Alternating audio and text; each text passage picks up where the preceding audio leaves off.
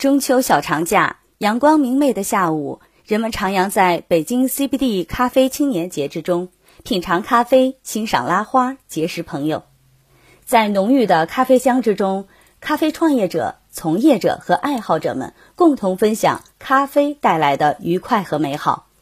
这是2022北京 CBD 国际商务季系列活动之一—— 2022金台市集北京 CBD 咖啡青年节。一百多家自主品牌咖啡店拿出了各自的看家本领、镇店之宝。与大型连锁店不同的是，这里的咖啡店大多是原创品牌，每家店都有自己独特的文化、个性的味道以及各不相同的创业故事。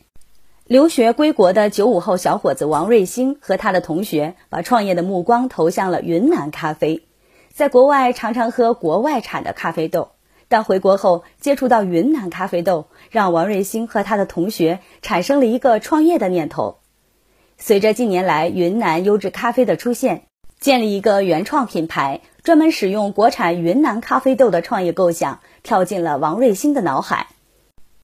是大学期间先去喝的咖啡，接触的咖啡，然后出来之后，因为个人爱好，然后进行了一个咖啡的系统性学习，然后后来是到了云南产区这边。进行了一个生豆种植，包括品鉴的一个系统学习。其实云南咖啡的特色就是它的包容性很强，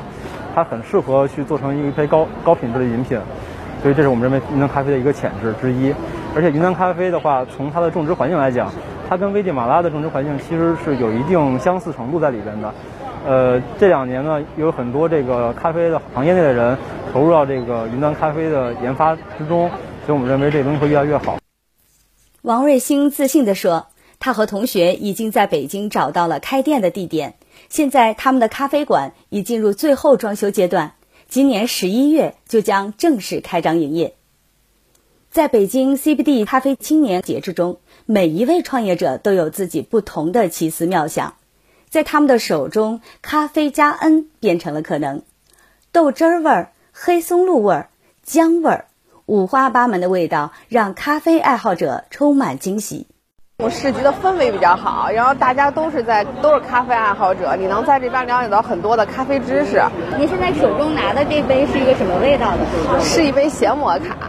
因为平常基本上都是甜一点的，然后我想尝尝这个咸摩卡什么味道。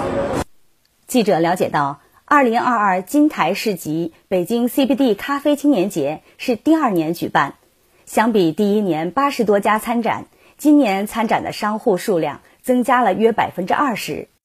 主办方湘江国际中国地产有限公司助理总裁吴挺介绍，从市集可以看出，咖啡产业链在不断完善，能够感受到咖啡行业在日渐壮大成熟，创业者较为积极。啊，今年有一百零六家，